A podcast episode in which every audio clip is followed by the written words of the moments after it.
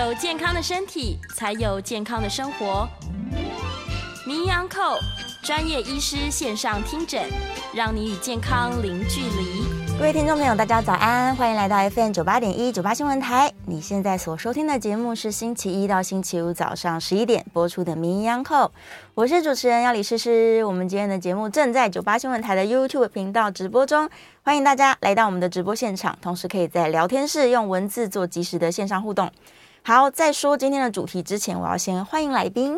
我们最喜欢这个伍医师来到节目中了，欢迎台北市立联合医院复健部的主任吴俊杰吴医师。主持人好，各位听众、观众朋友，大家早安！早安，吴医师早安！来吧，今天要来聊很重要的话题，大家一直听到却不知道知其然不知其所以然的肌少症。嗯、对对，就是最近这个话题其实算蛮夯的，很夯，就是大家都。都比较有注意到这件事情。其实这个、嗯、这个题目啊，从就是这个诊断呐、啊，大概也不是很久以前，大概一九一九八几年哦，才从一个德国的学者啊那边开始，他注意到这一件事情，就是说，哎，为什么人呢年纪越大，肌肉就会慢慢的减少啊？嗯，那这个减少到底算病还是不算病？对，就他有做一些统计，发现呢，哎。其实还蛮多人有这个问题，他就把它叫做一个肌少症。肌少症，哦，对，所以从临床上，哎，年纪大的人其实蛮容易出现这个问题。对，可是不只是年纪大的，嗯，因为我在上节目前，吴医师帮我量了一下，发现我也有肌少症的问题。长期喜欢减肥的女性，可能也是一个。对对对，就是。会有一个肌少症的风险，对，哦，所以今天节目听完，大家可能比较知道说怎么怎么检测一下自己会不会出现肌少症的风险。对对，那有这个风险的人，基本上你就是要注意，不是说等到我已经证实我有肌少症了才开始注意，这样有点来不及，太慢了。就是如果你检测你已经有肌少症的风险的时候，你就该。好好的从两个地方来补充，嗯、一个是因为肌少症，肌少症这件事情是可以控制的，是可以处理的，而且可以自我处理，自己就可以处理。对对对，好、嗯。那肌少症这件事情是没有药治疗的啊，没有药吃啊，不能吃一个药就长肌肉。对对对，没有这种东西，什么药吃下去以后变成有肌肉，肌少不见了，所以没有，所以跟高血压、糖尿病不一样，不一样的。所以这件事情预防最重要，预防预防。对，嗯，而且自己可以处理。对对对，对，我们在教大家治疗前，我们先让吴医师警告一下，肌肌少症会怎么样？对，假设他说没关系，我就肌少，我看起来很瘦。对，最。最容易出现的问题就是跌倒了，跌倒，哎，因为尤其是年纪比较大，六十五岁以上，嗯嗯，那不跌倒就最好。啊，不小心跌倒，如果只有皮肉伤，当然没关系。对，啊，六十五岁以上通常合并有一些骨质疏松的问题，是啊。如果不小心跌倒，骨头断了，啊，嗯嗯，那就不妙了嘛。糟糕了。所以其实，在骨科，我们也常常遇到这一类的病人，嗯，那。跌倒以后造成骨头断啊，如果是脊椎的骨头骨折，或是髋骨的骨折，有人统计过啊，他的死亡率一年内大概二十 percent，很高哎。对，有什么病的死亡率一年内有二十 percent 吗？好像都没有这么高。对对对，就是什么意思？就是有五个人如果跌倒骨折以后，其中一个人会在一年内过世。天哪！啊。所以这件事情是一个很恐怖的事情，死亡率这么高，为什么不要注意？嗯，癌症的死亡率说不定都没那么高。是啊，好，那这件事情主要不是因为骨折会造成死亡，这是不可能的。骨折就骨折嘛，骨折不会怎样。但是因为骨折之后会非常的疼痛，是啊，疼痛以后你就会卧床。嗯，啊，不管你是腰椎的骨折或是髋骨的骨折。那就算髋骨的骨折有经过开刀手术之后，把你放了钉子啊，或换了人工关节以后，那基本上就是你要起来动。对，啊，那只只要你不起来动，开始卧床，因为动的时候一定会痛呐，这个是跑不掉，因为那个骨头断掉，哪有人不痛？是太痛了。疼痛的时候你就会少动，尤其是年纪大，比如说一个八十岁的老人家。平常都已经活动不是很好了啊，今天忽然间跌倒，造成一个骨折以后，就算手术之后，他大概也不太想动，他觉得哦，我动起来那么痛，我干嘛动？我就多休息，多躺着。那躺一躺。造成其他的并发症，就在一年内会死亡。哦，所以主要还是因为卧床造成并发症，在成在一年内会死亡。所以肌少症这件事情，你不要让自己积少，嗯，然后就不容易跌倒，不容易跌倒就不会骨折，不会骨折就不会造成后续的问题。所以这一件事情。是非常要推广的，太重要了。对对对，而且它是可以预防的，不是不能预防。如果不能预防，我们再再再推广也没有用嘛。啊，嗯嗯。但是可以预防的事情，我们就是要从这预防的角度上多着手啊，让后续的生活啊可以得到美满。啊，最近一个很夯的话题就是，有人说那个伊丽莎白二世英国女王嘛，哈，她是一个。最标准的成功老化的个案呢？啊没错。为什么他成功？因为据说啦，他卧床的时间只有一天，只有一天。对，就是他，他本来都好好。大家可以看到，他接见新任的英国首相的时候，哎，可能被媒体拍到他手上有有一些黑青嘛。对，对。那看起来就是打点滴引起的，但是。他虽然打点滴，但是他还是可以站起来走路，是，然后接见英国首相。接见英国首相没多久之后，就传出他的过世的消息。嗯嗯。那据说他那个卧床到过世只有一天而已，真的太好了。所以怎么样让肌少症不要发生，不要造成你后续的卧床的时间太长？我们国人统计起来、啊，卧床的时间平均。卧床到过世大概是七八年，嗯，很久。对对对，对，所以大家都希望自己可以成功的老化，不要后后后半辈子啦，或是或是后面的七八年，每天都是躺在床上看天花板过生活啊，哦。那那种生活过起来，一般人如果是我自己啦，我我也会觉得没有意义。是是，所以好好的处理肌少症的问题，不要让卧床的时间太长。嗯，其实是。老年人一个很重要的课题。是是大家的目标，可以往这个方向走啊。对。啊，那刚刚这个吴医师提到卧床，最近因为确诊或者是担心确诊，嗯，大家就减少出门啊，嗯，然后甚至因为他确确实是确诊了，所以他必须要卧床，然后又长新冠卧更久，嗯，会不会也因为这个关系，所以肌少症的人反而又越来越多了？对对，这个是哎最近啊有一些学者提出提出报道嘛，就是。确诊的人肌少症的发生率会增加，嗯，哦，那完全合理的啦。就是肌少症基本上一个很重要的议题就是要运动，要动啊，哦，而且要做一些阻力运动。那基本上阻力运动其实静态的活动也可以，不用说一定你要去外面跑步啊、骑脚踏车啊，做这些动态的活动是啊，哦。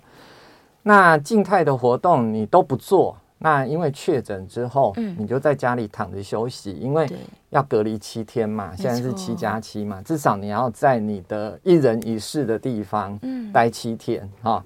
那很多人待七天就追剧啊，然后三不五时咳嗽一下，虽然大家都是轻症，是，但是你在咳嗽的时候，你大概不会想要做一些运动呢，没错，但是因为。预防肌少症这件事情，其实等一下就会跟大家提到，静态的运动是可以的，可以的啊。所以还是要提醒，虽然确诊已经不太运气不好了，是啊，那当然还是要针对运动再来做一些、嗯、一些处置哈。是，那当然也有人提到说，如果是确诊重症的话，中重症的话，肌少症的。那个盛行率会更高，这也是绝对合理的。因为中重症，你你大概会需要有用到氧气，嗯嗯，那你用到氧气的人，你大概就不会起来运动了，没错。哦，但是还是提醒大家，因为静态的运动其实是对肌少症的预防，还有肌肉量的流失是有帮忙的。是，所以不管怎么样，就是大家有听到这个节目之后，嗯，如果之后不小心。呃，确诊了啊、还是做一些静态的肌力的训练，或是阻力的训练，是是是，其实可以预防肌少症的发生。对，就不要想说我现在真的很可怜，我就是不能动，我要好好休养，然后一直追剧这样。对，我们还是在追剧之余做一些对，做一些运动，做一些运动，对，来预防肌少症发生。嗯、好，来讲了很多恐吓大家的这个非常需要大家来关注的一个主题。那接下来就要请吴医师跟大家介绍，我要怎么知道我有没有肌少呢？嗯。对，我自己看一看就知道了嘛。那个肌少症的检测啊，其实很容易，就是我们大家看到这边这个手板是。那一般我们在检测肌少症的时候，会先量腿围，腿围，这个是最标准的啊。那因为肌肉少，肌少症嘛，我们从名称你大概就知道，它一定要肌肉少。对，这个是跑不掉的问题，就是你一定要肌肉少，但是肌肉。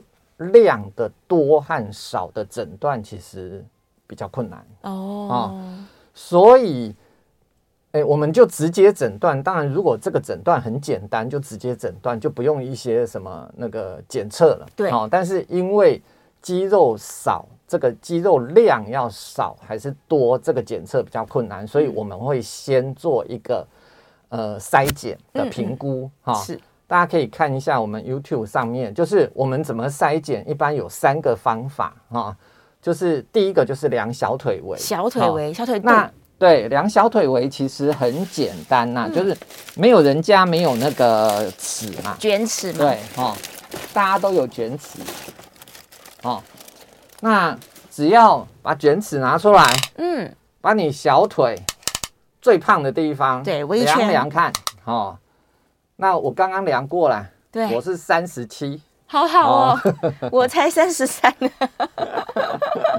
啊，所以啊，那什么怎么量？就是就是量最宽的地方，就绕一圈量。啊，对。那如果你的男生是小于三十四，嗯，女生是小于三十三，三十四跟三十三就有肌少症的风险啊，这个是最容易量到的，是啊。那还有两个，就是我们会做一个问卷调查，嗯、哦，那个叫 SAC F 问卷，或是 SAC CUF 问卷，这两个哈、哦。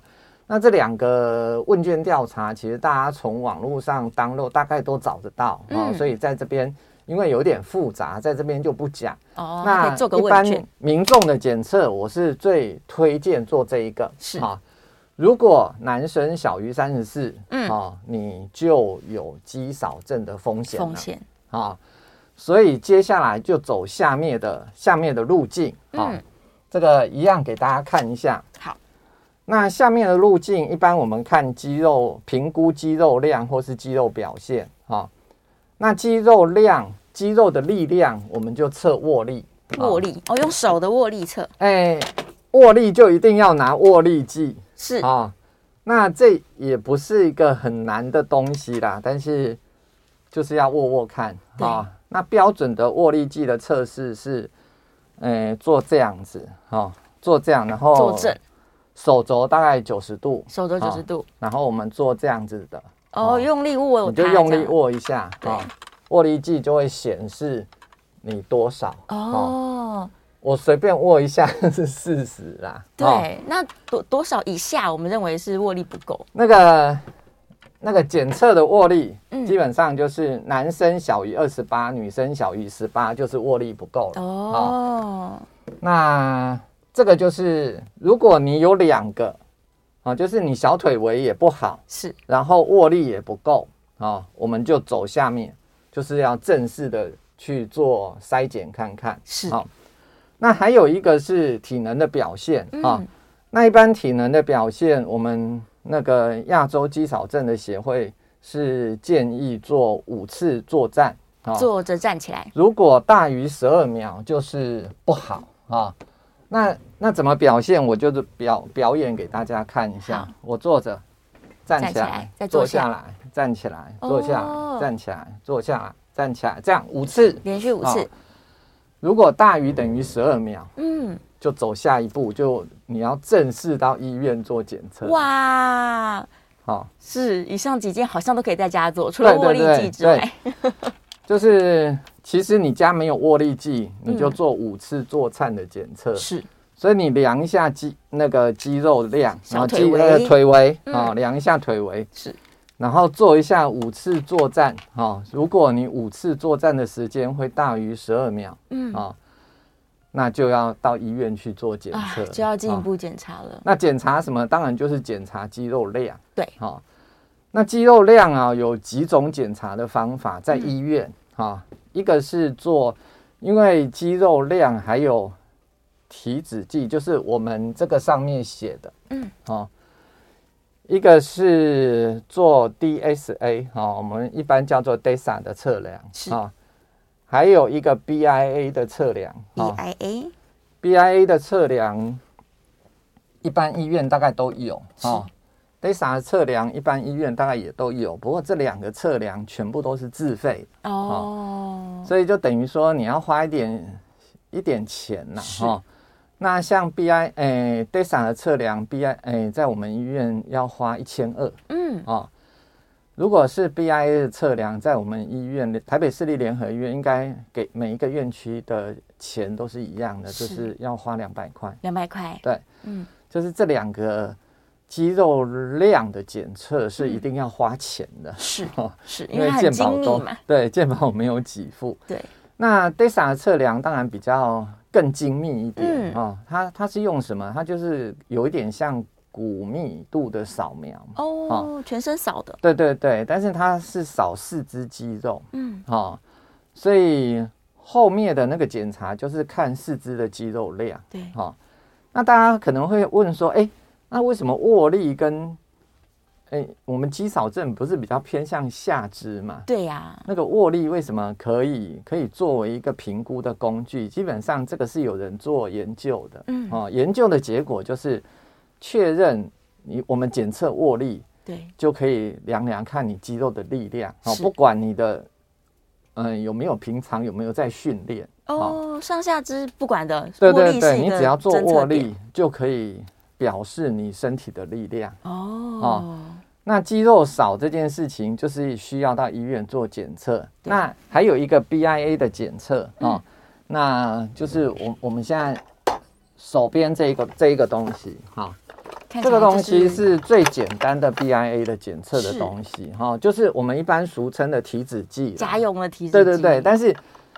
我们检测体脂计，呃，我们要做 BIA 的肌少症的检测，一定要检测到四肢的肌肉哦，手脚都要有，还有脚，对，但是不能检测到身体的肌肉，嗯嗯嗯，所以像这种比较比较简单的检测的机器，哈，那我我表演一下给大家看，打开了以后，呃，一般。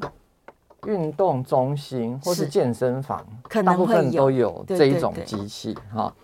就它有手握的跟脚，对对对，不过它的机器会更高级。像这个就是打开了之后，你你手握着，手平举，然后脚站在这上面，对，然后你就可以，机器就会显示出你的肌肉的量或是体脂量，就是我们一般俗称叫体脂计，是。但是你如果体脂计只有这个，没有这个手的这一个，你你就只有那个脚的部分的、嗯、哦，没有办法测手的部分是。啊、哦，所以这个是我们一般简简易型的体脂计哦，也可以稍微看一下肌肉量，对对对，稍微了解一下你的肌肉量，嗯、因为这一台其实也不会很贵，大概两千多块，但有些人呢、啊，其实自己家也会买，嗯，你会。你会做一些肌肉的训练之后，量量看你进步的情况，对，然后要不要再从哪个地方再做正式的一点肌肉的训练？嗯嗯。所以几乎啊，健身房啊，或是运动中心都有这个机器啊。不过健身房、运动中心大概也是要收一点钱。对，如果是更精密的那种，它就会收费了。啊，是。那基本上就是肌少症的检测最困难的就是测肌肉量，也是它一定要测的了。你没有测到肌肉量的话，你就没有办法做肌少症的检测。对。所以我我我会教大家一个口语啦。那什么叫做肌少症？就是肌肉少，力量小，走路慢吞吞。哦。你会出现这个现象。是。你肌肉少。力量小，走路也慢，你就是肌少症啊，一定就是。而且如果你三个都符合，嗯，叫做严重肌少症。哇，所以已经走路慢吞吞，那一定很严重。对，就是是你如果只有肌肉少，因为肌少症一定要肌肉少，这个是跑不掉。对，然后力力量量小或是走路慢吞吞这两样的其中任何一样符合，就叫肌少症。是你又肌力量小又走路慢吞吞，三个都符合，就叫做严重肌少症。哇，所以我们这个上面有有那走路怎么怎么测，就是我们要测六公尺步行速度小于一秒。啊，六公尺。小于一哎每秒一公尺。哦。啊，这个就是看走路的速度慢不慢。哦。啊，这个也是肌少症的其中一个检测的方的的要点。是啊，是这是看体能表现啊。嗯那我们可以用一个东西来自己评估一下，什么东西呢？啊，根据我们台湾的道路交通管理条例的规范，哈，我们绿灯的亮的时间，对一定要这个，好，就是每秒一公尺以上。是呃，如果绿灯亮的时间，呃，一定要大于这个啦。对哦，但是，一般比如说我们过那个五公尺的马路，可能亮的时间都二三十秒，那你可能就比较不准哈、哦。但是你如果过大马路的时候，一个很很大，像可能六线道对比如说像敦化南北路、嗯、哦，这么长一条马路哦，那或许它的距离是五十公尺，对，但是它绿灯一定要亮五十秒以上，嗯啊、哦，就是。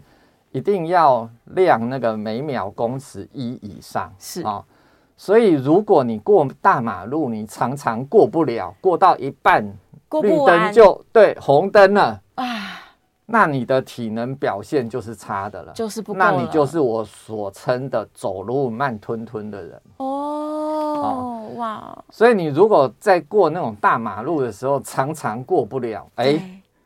这个就是你自己的检测表，就是你的警讯了。对对对，对，发现我都走不完，就红灯了。是，对。所以老年人啊，可以可以长者啦，可以用这一个东西是来做你评估的标准。对，赶快今天就量一下小腿肚，然后看看坐下去站起来能不能五次小于十二秒。对。再来最后就是你平常马路到底过不过得去？对。对，这真的太要紧了。好，我们这个稍微要进广告了，在这个广告之后回来会，吴医师会教大家很多如何在卧床，在家里非常静态，但是你还是可以做一些重要的训练，让你的肌肉量不要流失的那么快哦。所以这个肌少症的预防，大家今天听完节目之后，应该是感觉得到重要性，对，而且也知道说，哎，我们再来要怎么样自我检查，再有下一节节目要教大家怎么样自己处理，把它处理好。OK，我们稍微休息一下，广告之后，精彩节目马上回来。回到 FM 九八点一九八新闻台，你现在所收听的节目是《名医央扣》，我是主持人要李诗诗。今天我们在节目中一起来关心肌少症的问题哦，如何自己检测，如何预防它。我们再次欢迎今天的来宾是台北市立联合医院复健部的主任吴俊杰吴医师，欢迎。好，大家好。好，回来了，赶快吴医师来教教大家如何。在家自己想办法预防肌少症。对，肌少症刚刚就提到两件事情，嗯、一个是运动，对啊，一个是饮食，食嗯、啊。那我们先来讲运动，好啊，复健科来嘛，总是要讲一下运动。对对对、啊，这个就是我们那个在复健科会提供大家的一个卫教单张。哦、啊，其实所有的运动都是静态性的，嗯啊，那其实要。让肌肉可以更有力，肌肉量可以更增加。嗯、基本上我们要做的运动是阻力运动，阻力的、哦，阻力就是你要有一些，哎、欸，就是是阻力。你要觉得重重的不容易做，对对，所以啊，一个一个简单的就是我们会建议大家拿那个，比如说拿个保特瓶，对。啊、哦，那你的重量越重，你的阻力当然就越大，嗯。啊。哦你可以做做这个运动啊，这样举宝特瓶啊，这样重量就是当成阻力是。然后我们这样子举的时候，就要练习呃二头肌。二头肌。那基本上我们所有的大肌肉都要练到了。嗯。哦，二头肌练，再来做举手。举手。哦，一样哦，举手的动作我们练的就是三头肌。跟斜方肌这一块、肩膀这一块的大肌肉。好，拿着保特瓶举手。那再来就是，诶，我们可以这样子，这样子举，两只手平举。对，那你如果平举的话，也是练到练到三角肌。嗯。但是如果你把保特瓶往下反转，对，这样你就会顺便练到三头肌。三头肌。所以，我们就是所有的大肌肉都要练，这样子举起来，平举哦，然后反手来，都会建议你，你不要举起来一秒钟立刻放下了，嗯哦，你如果举起来超过十秒钟再放下，效果就会比较好。十秒。那如果行有余力，举更久更好哦，撑着。所以，同样的，就是你一开始可能可以拿这个小小的保特瓶，对。但是接下来你就可以拿大一点、嗯、哦啊你，你你如果拿得了一二五零的，一般那种可乐的保特瓶也可以哦。那如果更好，你可以拿两千 CC 的保特瓶哇，两千 CC 就两公斤，两公斤。拿两公斤的这样子练，嗯、哦，那你没有练过的人，大概练个十下就会比较累，就累了。哦。这是针对上半身上肢的肌肉。是。啊。哦那下肢的肌肉运动，基本上我们那个像这个我们那个院区做给大家的胃教单张，也全部都是比较静态性的啦。对、嗯，哦，那一个就是比如说你可以站起来啊，哦。嗯、站起来脚往哈、哦，如果是年纪大的人都建议稍微扶一下，对，好、哦，脚往后提，提起来就好了。对，脚往后提啊、像这样子的动作就是练。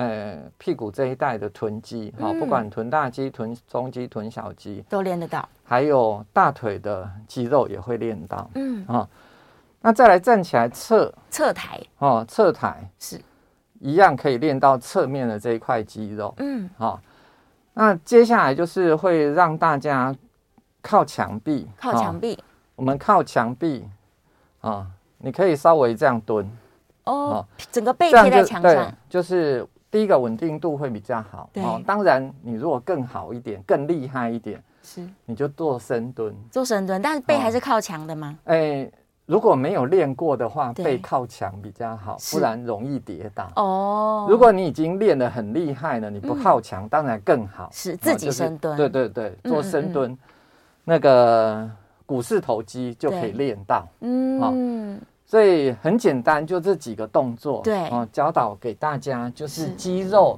的阻力训练。嗯嗯。那如果啦，我今天刚刚出来的时候不小心忘了那个弹力带。哦，有弹力带。你可以做一些弹力带的动作，一样可以，因为弹力带也都是静态的哈。比如说你这样拉，就是往两边哦，你往两边拉，哦，我们基本上也是练到三头肌。嗯。哦，所以动作啊，其实你不要做太多。是。我们。联合医院的那个简单的介绍，其实卫教单张，其实你全部都做完，而且一天呢、啊嗯、做的次数越做越多的话，对，基本上你的肌肉量要持续一直减少，其实不会太容易了哦。所以大家听完就知道说，那你如果真的不小心确诊了。嗯，你在家里可不可以做这些运动？可以啊，看起来。一定可以啊，对啊，甚至一边追剧就可以一边举保特瓶。对，说 你你说不定啊，你靠在那个墙壁上半蹲，顺、嗯、便追剧，很棒，也可以啊。对呀、啊哦，所以没有说啊，压力那么大，说你你你半蹲五秒钟、十秒钟一定要站起来，没有啊，你可以蹲更深蹲，是时间更久，其实效果更好，更好，哦、只是。注意一件事情啦，你如果从来没有做过这一些运动的时候，还是以注意安全哦为重点，不要跌倒。对，再来就是你不要今天做完以后全身酸痛，嗯、第二天没得做。对，训练过度。对，因为主力训练一定是要每天做最好，要天天，哦、不是说你今天做完以后。然后休息三五天，然后再做一次，那那效果就不好哦。哦，是，所以要量力而为啦。嗯嗯，所有的运动，我们都会建议大家要量力而为，就是了解你自己的身体状况。像这件事情是没有人可以跟你指导的。对。那我们其实我们在临床上也常常遇到说有病人啊，明明就在健身房，教练在旁边指导了，嗯，结果还不小心受伤哦，这个还蛮常见的。因为其实啊，你自己身体本身你的能力可以到什么程度，真的没有人知道，尤其是旁人更不知道。是，那你自己要了解一下你自己能够做到的程度嘛。对。那么运动就是一个很重要，就是频率，像训练肌少症的频率，一定是每天做最好，是天天。哦、那再来运动的时间啊，哦嗯、通常会建议大家可以运动到三十分钟以上。三十分钟啊、哦，这一套运动做下来，你运动三十分钟以上，嗯，哎，就会达到阻力训练的效果。是啊。哦然后运动的强度就完全由自己来决定哦。啊，运动强度太强，嗯，就很容易造成受伤。对啊，运动强度太轻，嗯，你训练的效果就不好。是。啊，所以运动强度真的没有人可以告诉你说你要做怎么样，然后你做多少一定不会受伤哦，没有人有办法这样讲，所以。运动强度就自己量力而为，是是。啊，我是建议大家要渐进式的啦，哦，你从宝特瓶，你从最小的开始慢慢拿嘛，对，哦，先拿牛奶瓶好了，然后再拿到保特瓶，对对对，就是这样子。对，那像抬脚的动作，嗯，如果合并有弹力带的话，效果一定更好。哦。那为什么抬脚是主力？因为你的脚本身就有重量，对，哦。那你如果利用弹力带的配合，让重量更大，嗯，哦，或是或是以前古时候人家会在练轻功，会在脚上绑沙袋，对，哦，那那个就是阻力运动，是。哦，所以那现在弹力带很方便，可以买得到，哦，所以我们会建议用弹力带来强化你，就是。你觉得抬脚已经很轻松了，太轻松了，这种运动我不太想做。对，那你就买一个弹力带来强化它。嗯，哦、加强成个。所以下肢的动作还有上肢的动作都可以利用弹力带再强化你的运动的强度。是啊，哦、是，但是都会建议你慢慢来啦，渐进式的，循序渐进啦。对对，重点还是不要受伤。对。对，我好像听说有人为了训练跑步，嗯、他们真的还是会去买现代的沙袋，就是加重量放在脚踝跟手腕上。对啊，对啊。所以假如说我们真的已经练到一个觉得，哎、欸，我体力很不错，我去绑着一整天活动的时候都加重量，可能也是一个办法哦。对啊，对啊，对啊，对啊，而且还不用刻意思考，就是洗碗觉得哇手好重，手都抬不起来。但都是办法，对对，所以重点是每天，对，频率是这样。那吃呢？假如说我每天都吃的很清淡，热量不够，这样有训练好像也没用，对不对？对，就是长肌肉最重要的就是蛋白质，是啊。当然有一些研究认为蛋白质里面的白氨酸啊效果会最好。白氨酸，或是我们一般叫呃，就是英文叫 leucine 啊。那或是有一些人称作叫做亮氨酸，亮氨酸，你你自己在 Google 打一打哈，嗯，你大概就知道。那我们蛋白质建议的摄取量，一般建议一般人你要练肌少症的的话，建议摄取量要到呃一点二倍克，就是每公斤，嗯，每公斤一点二克，一点二。所以如果是五十公斤体重的人，大概就要吃。六十克、呃，差不多。六十克的蛋白质。哎，嗯，那口诀是这样子，就是豆鱼蛋肉一掌心，餐餐一掌心，每餐都要一掌心。对对，就是你你如果体重大的人，你可能掌心比较大一点，对。哦，所以你每餐就是要一掌心的量，豆鱼蛋肉都是蛋白质。对，哦，那蛋白质你每餐都要有一掌心的量，嗯，哦，那。你就可以想想想看啊，尤其是女生、嗯、哦，嗯、你蛋白质三餐都有一掌心的量吗？没有哎、欸，哦，大概困难。对呀、哦，所以啊，尤其是年纪大的人，像像饮食这个东东西啊，在年纪大的人反而更需要。嗯，但是尤其是年纪大一点的女生，是哦，她会觉得，她常常会跟我讲说：“哎，医生啊。”我讲下面，我零醉嘛会肥呢。对，他自己都觉得他喝水会变胖了，对，所以他的饮食量一定变少。嗯，那我们国健署也有统计哦，六十五岁以上的高龄者的饮食量。是比年轻人差的哦，因为没有胃口都吃不下。对，就是你第一个就是饮食会变少，第二个就是你活动变少，饮食也会变少。对，但是这样子是不好的、嗯、哦，因为我们要增加肌肉的量，饮食量一定要够嘛。是哦。所以简单的口诀就是蛋豆鱼蛋肉一掌心，你就是要这么多啦。一天要到三个掌心这么多，对对对，哇，不容易耶。对，真的不容易。你你自己想想看，你如果只吃肉，对，那就是要这样一块牛排哦。嗯，而且三餐都要这样子一块牛排，一天要吃到三块，肯定是没有。没有。对，那这样子的一块。一块，如果你是用蛋呐、啊，对，这样子的一块可能要三个蛋哦。对呀、啊，那一天要吃那你三餐要吃九个蛋哦。哇哦，但是通常不会建议你这样啦，只用单一的一个食物来要多元啦。对对对，就是你把它分一下，嗯、你一一块一块猪排或者一块牛排，一颗蛋，然后豆腐，对对。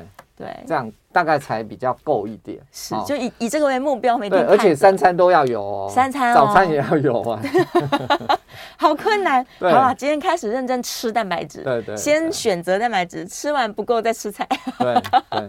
才能够来把肌少症这个其实都是要啦。那嗯，针对肌少症，就是蛋白质是更需要的。吃多一点，饮食要均衡嘛。回到 FM 九八点一九八新闻台，你现在所收听的节目是《名医央叩》，我是主持人药理诗诗。我们来到最后一节的节目了，今天正在讨论肌少症这个非常重要的话题。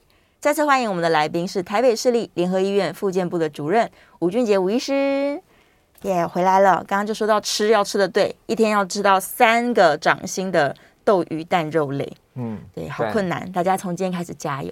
对，广告当中聊天，我突然想到一个问题，想要问吴医师：年轻的女性好像肌肉量确实是比年轻的男性少，嗯、但是在高龄者里面，男性的肌少症不亚于女性吧？对，而且统计起来，高龄者的话，嗯、男性的肌少症的比率还比女性还高啊？为什么呢？对，所以。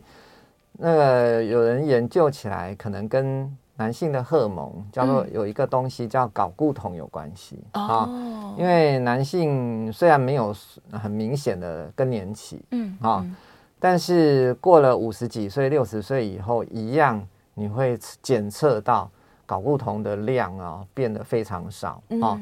所以有一个俗称的说法，就是哎，这个也像男性的更年期一样啊，就是你到了一个年纪的时候，你的荷尔蒙的变化会影响很大。是，但是因为男性睾固酮变少，你不会有很明显的症状，嗯啊，所以你不会像女性一样那个停经就是更年期。对，那男性的睾固酮忽然间变少，你也不会检测到啊。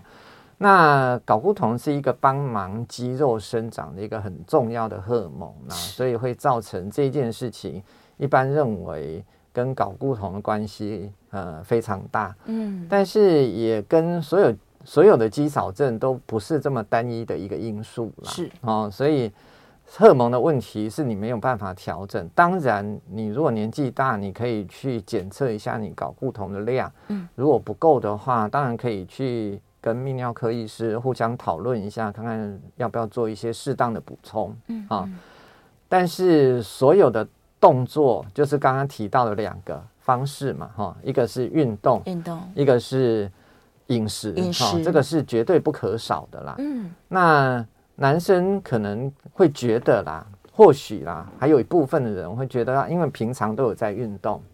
那六十五岁以上啊、哦，因为已经退休了嘛，所以运动可能他原来的一些比较需要一些体力的运动，他就会哎、嗯欸，他觉得他已经退休了，他可以做一些游山玩水的一些、哦、一些休闲，哈、对，他就不会认真从运动上来做着手去改改变啊。那结果你用一般的休闲，你就没有做到这种阻力运动，嗯、甚至连有氧运动你都没有做到。对，好、哦，所以就变成，哎，虽然退休了以后有时间，你可以做休闲。你以前呢、啊，最近国门也要解封了嘛，是是是、哦，很多年纪大一点人会到处去游山玩水，出去玩啊、哦。那像出去玩的这个，你。一般大概都是在走路，嗯，所以大概连有氧运动你都没有做到啊，有氧运动量都不够。对，所以有氧运动没做到，然后你原来的主力运动又做得少的时候，嗯、你变成肌少症的发生率就会提高了。是，所以通常就是要从这两个方向来做适当的调整。嗯，好、嗯，就算你的睾固酮没有适当的补充，对，但是你做运动，主力运动强化你的肌力，再加上适当的饮食的补充，嗯，通常也可以让肌少症尽量不要上升。嗯，哦、是，所以肌肉的量还是非常要紧。但是胖的人也会有肌少症的问题吗？是，是也是有的。这个叫肥胖性肌少症，是啊、哦，就是尤其是年纪比较大一点的。有呃，大概女生的族群比较多一点哦，哦，这个叫肥胖型肌少症，嗯，这个是更更需要注意的。就是如果是我们做电脑断层或是核磁共振的检测，你会发现，哎，这个人肌肉小腿围很，呃，是在三十三以上哈，哦，比如说小腿围三十五啊，是粗的，对，但是你用正式的肌肉量的分析。哦，你会发现，哎，它里面都是脂肪，对，不是肌肉，肌肉，对，嗯，所以这件事情更容易被忽略啦，对，哦，所以你如果觉得你常常跌倒，走路的速度非常慢，嗯、但是你小腿围量起来，哎，又大于三十三，女生大于三十三的话，是、嗯，可能你还是需要到医院做一下正式的肌肉量的检测，嗯，哦。那只有正式的肌肉量的检测可以确认你到底有没有肌少症。是是是。那通常像这一类的肥胖型肌少症的人，就是体能表现会差。对。啊，就是就是我刚刚提到的，你会有走路慢吞吞的这个问题。啊，所以你发现啊，你力量很难测嘛。哈。对。那你发现你走路比较慢，哎，这时候。你就要去医院做适当的检测。嗯、哦，是是是，所以他应该是要去，不是去健身房，是去复健科。哎、欸，对对，是是是，去健身房可能也可以啦，教练就会让他。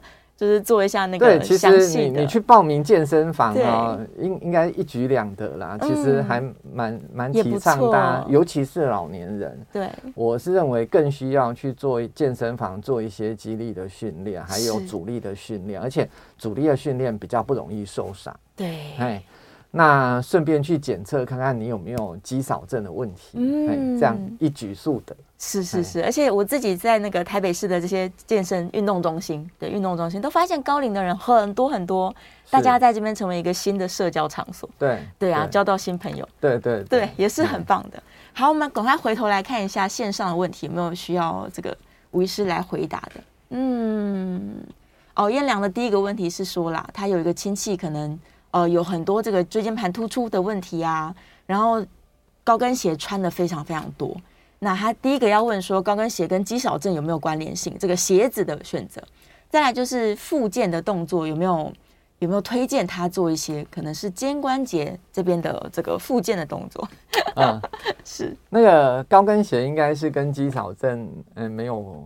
没有直接的关联，关联不大。对对对，嗯，但是穿高跟鞋的人，尤其是如果你已经是肌少症，但是又习惯穿高跟鞋，那你跌倒的风险绝对会增加。是哦，所以要小心这一件事情。嗯，那肩关节做过手术以后要做一些运动，其实我还是强调，就是刚刚跟大家提到的，对哦，抬手的运动啊，哦，或是举举保特瓶这些运动，其实。对肩关节的动作都有帮忙。对对，你看我就是光做这个吴医师说的动作，我的肩关节就咔啦咔啦叫，所以要赶快赶快来做一下。对，大家这个需要图片的话，可以在这个联合医院的官网上找得到吗？嗯，还是可以在门诊？在门诊我们都会给病人给大家自取，对对，回去可以看看这样。好，然后燕良就在问这个手掌，我在节目前也在问，不是都说你用手大拇指跟小拇指围一圈去看小腿围？对，这个是没有那么准确。那当当然，这个准确性非常不高了，非常不高。对对对。所以，因为明明就有三十三跟三十四公分，这个可以做选择嘛？精确。谁家没有尺？应该没有嘛？那你就算你没有这种卷尺，你拿一根线，然后一根绳子，先量一下你的腿围，然后把它拉长，去量一下，一定量得到啦。可以啦，对对对，家里一定有尺，拿个尺量最标准，标准对，精确的量一下最好。但是也要注意，说是不是刚刚吴医师说的是肥胖型的还是肌肉型的。对对对，所以你走路慢吞吞，你就自己要小心一点。对呀、啊，真的。然后肌少跟骨松的因果关系，应该不是说他们是直接关联性，只是他们的成因跟预防方式很。因为骨质疏松基本上大概跟钙质的摄取量，嗯，所以一样是营养的摄取量是，还有维他命 D 的摄取量。你有没有去晒晒太阳？但是维他命 D 还是可以从一般的营养来补充。对，所以营养量不够会造成肌肉。嗯，肌少症，营养量不够也会造成骨质疏松症，两个都跟营养会有关系，也跟运动有关系。因为如果你没有做一些主力的运动，一些负重的运动，也容易造成骨质疏松症，所以两个会。跟预防的方法是相关的，所以如果没有做适当的营养，没有做适当的运动，当然容易肌少症，当然也容易造成骨质疏松症。嗯，就是他们的原因跟方呃预防的方式差不多，对，是差不多，同时会出现的。好兄弟，肌少跟骨质疏松，我们要远离这两位，是 尽量远离他。然后很可爱的问题说，肌肉量太多有缺点吗？呃。应该是没有啦，应该是没有啦，肌肉越多越好的。所以，所以肌肉多不是病啦。对，哦，但是肥肉多就是病，叫做肥胖症。肥胖症，对对。但是肌肉做多一定不是，所以你肌肉可以练得越多越好啊。是啊，是啊，越强壮越好。是，没错。我多么希望坐在这儿不动就可以看到肌肉这样鼓鼓的。所以很多人啊会会问我说：“哎。”那要怎么怎么做一些运动啊？然后运动要做到什么程度？我我都会直接第一件事情，我就会先跟他讲，运动啊，其实算蛮辛苦、蛮累的啦。对哦，但是你已经养成习惯了之后，你每天都做这个运动之后啊，你你就会你就会有点像说，哎，今天没有做这个运动啊，你就觉得全身怪怪的，不对劲。对哦，所以这种运动一定要养成习惯，不然的话。你五天做一次，十天做一次的话，你你都会觉得很辛苦、很累。哦，把它放进每天生活里，对对对，就不累了。对对，真的，我这样子一天没瑜伽，我也是全身怪怪的、痒痒的。是，对，是，所以大家就是改变生活啦。假如说你到目前为止都没有任何运动习惯，那很可能你就会慢慢步向肌少症的危险群。对，所以记得每天要吃三个巴掌，掌心的肉、鱼、蛋、肉。哎，对对，然后呢，豆、鱼、蛋、肉。然后记得一定要运动，是对养成习惯。需要这个这个运动建议的话，也可以到联合医院去索取这个胃教单张。对，对，好，我们今天非常谢谢吴医师，每次吴医师来都获益良多。我们下次节目见，好，拜拜，拜拜。